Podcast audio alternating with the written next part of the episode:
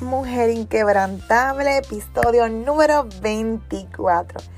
Mi nombre es Noris Michelle y estoy contigo cada semana conversando de madres, esposas, dueñas de negocios, emprendimiento y por emprender.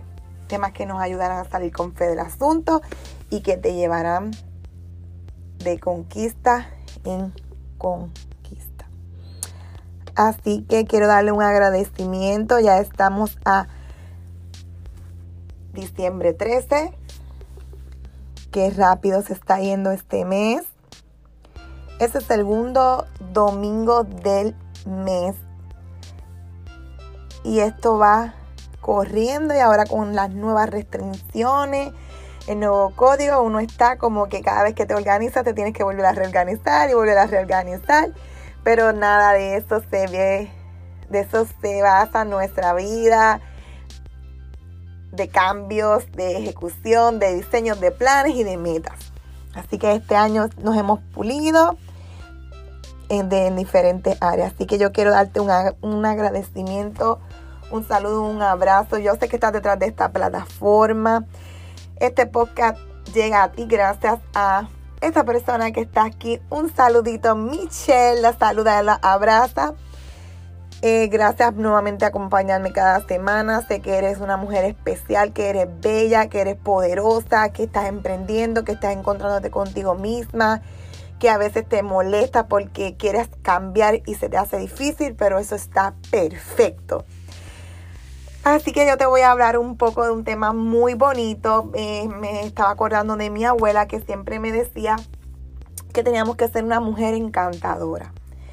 Y ella siempre, mira, yo eh, ahora mismo estoy aquí hablando de ella y me acuerdo de ella porque ella siempre usaba esos taquitos de punta.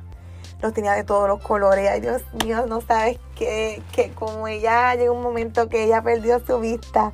A veces ella confundía el negro y el azul y se iba con el negro y el azul para la escuela, Dios mío. Pero yo, yo me metía a su closet y yo trabajaba en el closet de ella, eso era la tienda, yo hacía layaway y cogen las cajas, pues yo hacía agua y como esas personas venían a hacerle agua y pues yo le quitaba un zapato y lo ponía en agua y el otro se quedaba ahí. Entonces ahí era donde ella se confundía. Y Dios mío, era culpa de nosotras porque nos pasábamos jugando en su closet de vender mi hermana y yo. Pero ella no nos dejaba salir sin pantalla, siempre teníamos que tener un lazo. Esto, ella, nosotros nos poníamos la ropa de ella y esto era una cosa que nosotros vivíamos en el closet de ella. Ella fue una mujer que siempre estuvo detrás de mi mamá, ayudándola esto, y apoyándola en todo. Y me encantaba este tema porque ella me decía, tienes que ser una mujer encantadora. Así que cuando tú escuches este podcast, tú vas a decir, yo soy una mujer encantadora. Así que mira, a mí parece que hubo un momento que se me fue el encanto porque yo tenía que trabajar conmigo porque a mí no me gusta este protocolo, esta vestimenta, esto arregladera, esto está rey todo el tiempo. Bueno, gracias a Dios, como yo trabajaba en la finca, yo me sentía feliz, yo me vestía, me ponía mis pantalones, mis maos, mis botas de las llenadas de fango, así me iba al banco y yo entraba donde quiera. Pero después yo entendí que esto no podía ser así y que debí ser la cambiada. Yo tengo un leva que se llama De la finca al escritorio. Y de eso yo te puedo hablar otro día. Pero el tema de hoy es vístete bien, arréglate y alza tus ojos. Estaba leyendo una historia de Elizabeth George y ella siempre le decía a sus amigas, a sus hijas y a todas esas mujeres que ella siempre le hablaba, le decía, vístete bien, arréglate y alza tus ojos. Ella dice, eso no es una mala receta para nosotras. Así que vístete bien. Siempre le enseñé a vestirse bien a mis hijas, a las mujeres con las que yo hablaba y siempre le estaba hablando mucho de la apariencia personal. No de manera pretenciosa, sino apropiada. Porque no ser ejemplo de bendición para otras personas con nuestra buena apariencia procura dar un buen ejemplo de modestia y de un buen gusto y arréglate. Yo siempre admiro a mi esposo porque siempre está de punta en blanco y así me ha enseñado a mis hijos y yo siempre estoy con, buscando, buscando ese momento, ¿verdad? Y le doy gracias a Dios que pues poquito a poco he podido ir aprendiendo. eh, Porque recuerden que de la finca al escritorio hay que hacer muchos cambios. Pero que dice, ella decía, que ven los demás cuando te están mirando? Alguien que no dedicó ni siquiera un minuto a peinarse, a verse como alguien que realmente cuidaba de sí misma. Yo me río porque a mí rápido se me nota, me se ríen de mí, mi hermano me arriba de, arriba abajo y me dice que sí que me pasa.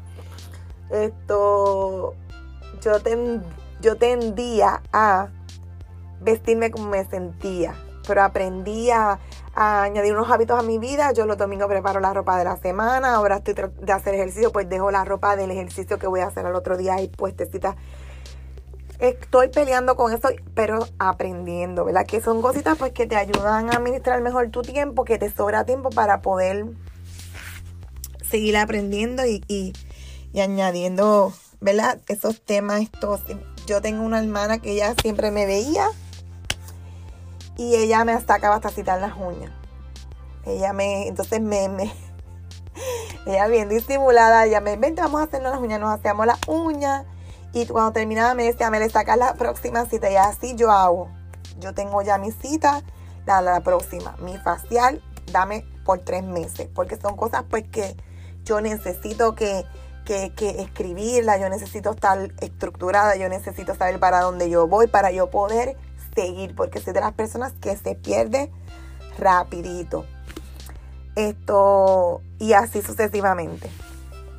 Así que esto, mi esposo, yo lo admiro un montón porque él siempre está de punta en blanco. Yo conozco un pastor que dice que él cuando él se sentía como que como que triste más, él cogía y se ponía unas medias con brillo. Las medias que más le gustaban para que cuando él se sentara a verse sus medias. A una pastora siempre dice que tenía que tener sus uñas bien lindas porque ella se las tenía que mirar y verse bella sus uñas. Se ponía brillo, un color bien bonito. Y entonces pues yo decía, Diandre, yo parece que no me busco nada porque verdaderamente pues como que eh, nada me... ¿Sabes? Como que me, me mantiene esto, no era como parte de mí. Yo tuve que en el mismo camino, ¿verdad? Ir añadiéndolo. Mira lo que dice, ¿qué dice tu familia cuando te ve? ¿Qué dice tu esposo cuando te ve? Yo alza tus, así que tú alzas tus ojos cuando ellos te están mirando. Así que imagínate, tuve que ¿verdad? trabajar con eso. Es un buen tema para trabajar. Eso es una buena actitud para nosotras vernos encantadoras en el 2021. No es que realmente tenemos que ser provocativas. Puesto, estás en tu casa, puedes usar tu vestimenta, vas a la playa. Todo tiene ¿verdad? su momento. Así que vístete bien, arréglate bien y así que alza tus ojos. Esto, míralo, en Lucas 27 dice que debemos amar al Señor con todo nuestro corazón, con toda nuestra alma, con toda nuestra fuerza y con toda nuestra mente. Así que eres consciente de su presencia. Y cuando te esfuerzas por verte bien y te cuidas, tu apariencia, tú reflejas la belleza del Señor. Mira qué cosa tan linda. Así que hoy te voy a dejar con esta pequeña oración. Señor, quiero fijar mis ojos en ti y seguirte donde tú me guíes. Ayúdame a ser ejemplo para mis hijos, para mi familia, para mi esposo, para donde quiera que yo vaya y muéstrame el verdadero significado de vestirme para el éxito. Cuando manifiesto una belleza interna, puedo reflejar la externa. Así que muchas bendiciones. Recuerda que si te identificas conmigo, pásale este mensaje a tus amigas, no te quedes con él. Recuerda que nosotras no nos quedaremos con nada. En el próximo episodio va a estar excelente porque voy a hacer una entrevista a mi mamá porque cumpleaños en esta semana y quiero conversar con ella varios temas.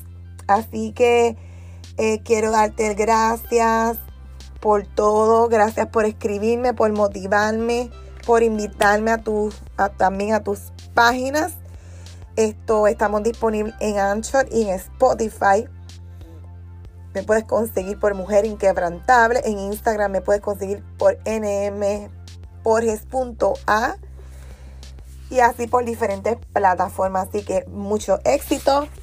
Recuerda que vestirnos para el éxito tiene un gran significado. Bendiciones.